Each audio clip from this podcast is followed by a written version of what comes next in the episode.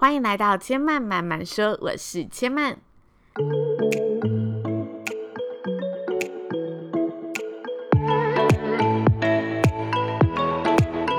目前频道在 iTunes Store、Spotify、Google Podcast 都听得到。喜欢的朋友，欢迎帮千嫚订阅并留言评论，让更多人可以认识千嫚慢慢说喽。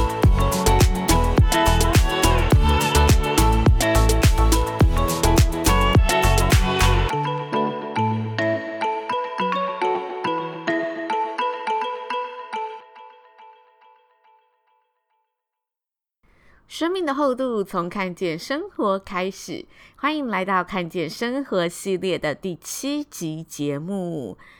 在这一系列当中呢，千妈会跟大家分享生活中特别有印象或者特别有感触的人事物，希望借由这系列的分享呢，可以更贴近大家的生活，并且让大家呢对于生活有更多不一样的体会和感触喽。相信呢，有定期收听千曼节目的朋友，一定有发现，千曼上周四呢，无预警的首次没有准时发布新的单元节目啊，真的是对不起大家。因为上周呢，千嫚不小心中标得了流感，流感的威力真的是不容小觑。千嫚就这样稍稍退退了三天，那导致千嫚星期四的节目就完全也没有办法录制，因为根本还没有想好节目内容。然后最近天气变化真的很大，冬日来临了，大家一定要注意保暖，保重身子。跟大家做一个小知识分享，今年的流感比较不一样，家人。如果有确诊的病例，你跟医生说，呃，自己的症状说完之后，跟他说家人有确诊的话，医生判断你的症状就是流感，你就不用再做筛检了。快筛啊，不知道大家有没有做过流感的快筛，超级无敌不舒服的。千嫚在大概二零一二年的时候有得过一次流感，那个时候流感。刚爆发出来，应该说 A 型流感第一年爆发出来，然后千曼那个时候是一个人在南部读书。总而言之，千曼已经这样稍稍退退，大概五天左右，但浑然不知自己得了流感，直到就是。妈妈打电话下来，发现我怎么会五天都是这个状态？她觉得普通的感冒不可能这么严重，于是就叫我去检查就对了。然后到大医院我就去做筛检。那时候医生检查完就说：“哦，你这第几天了？”我说：“第五天了。”他说：“那投克流感也来不及了，第五天没有任何并发症，代表你非常健康，那就打个点滴就回去了。”于是前面那个时候打完点滴，马上再回去学校做期末考。那一科啊，前面只考二十七分，所以，但因为前面有算准成绩，就其实那个时候我大概只要考二十分就会过了，然后我就确认我那三题对对，我就写完我就回家睡觉了。好，一个不良示范，但就是事前有努力，如果事后有什么意外的话，诶，其实是还蛮好应对的。然后再跟大家分享今年的。流感的药物啊，不叫做克流感，改为易克冒了。所以今年如果去看医生有流感的话，他会说：“哎，给你那个易克冒。”易克冒就是我们往年说的克流感。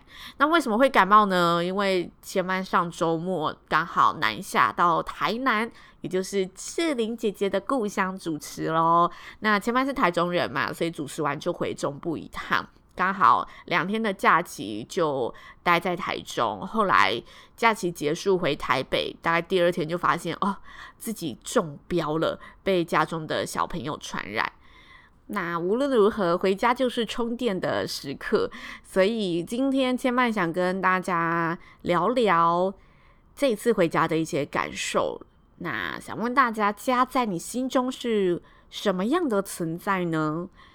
对千曼而言，家是一个很放松的地方，很适合发懒的充电站。千曼回到家最喜欢做的事情，就是在沙发客厅。小酌喝杯酒，然后看电影。因为千嫚家的客厅是因为自己住外面啦，你客厅没有这么舒适。然后再回到家都会觉得哇，挑高的客厅，然后有电视有沙发，就觉得非常舒适。然后家里的家人都知道我喜欢喝酒，所以每次我要回家之前，冰箱就会有可能，呃，啤酒一定基本的会有，然后像我们前阵子买了白酒、红酒啊，基本上我没有喝，它会冰在那里，所以都是我的。然后还会买一些威士忌给我喝，就是对千曼的宠爱。所以千曼每次只要确定有回家的行程，大概一个月都会回家一次，就会尽可能的。提前先把工作忙一段落，然后回到家的愿望就是彻底的耍废。不知道大家就是在外面打拼的青年啊，回到家乡，回到家里面都是怎么度过你的假期的呢？曾经千曼有跟一个同在台北就是异乡打拼的朋友聊过这个话题，当时朋友说啊，他从高中开始就一个人从彰化乡下上来台北的学校念书，然后一路读完，读到大学结束就直接在台北工作，甚至结婚。其实已经很习惯一个人独立的生活，但人外出在外打拼总是难免会想家嘛，所以毕业后他工作的前一年，总会时不时的就想要回家乡跑，他觉得家很温暖。但其实，因为你工作很忙碌，你又假日又花时间坐车回到彰化，彰化交通可能又不这么方便，你可能坐完车，你还需要再转公车、转客运等等的。爸爸看他每次回家都觉得很累啊，很晚的样子，舍不得他这样舟车劳劳顿，然后伤神伤荷包，所以就假借说：“哎，你不要花这个钱回家，这个理由。”然后跟他说：“年轻人刚出社会呀，工作。”要好好的打拼，但假日一定要让自己好好休息。其实心底是舍不得他这么累的，然后就跟他讲说，好好把钱存下来，买自己需要的东西，不然两天假期一半都在搭车，休息又休息不到，然后又要花这一笔高铁钱，也不便宜。每个月来说，对社会新鲜人也是一笔负担。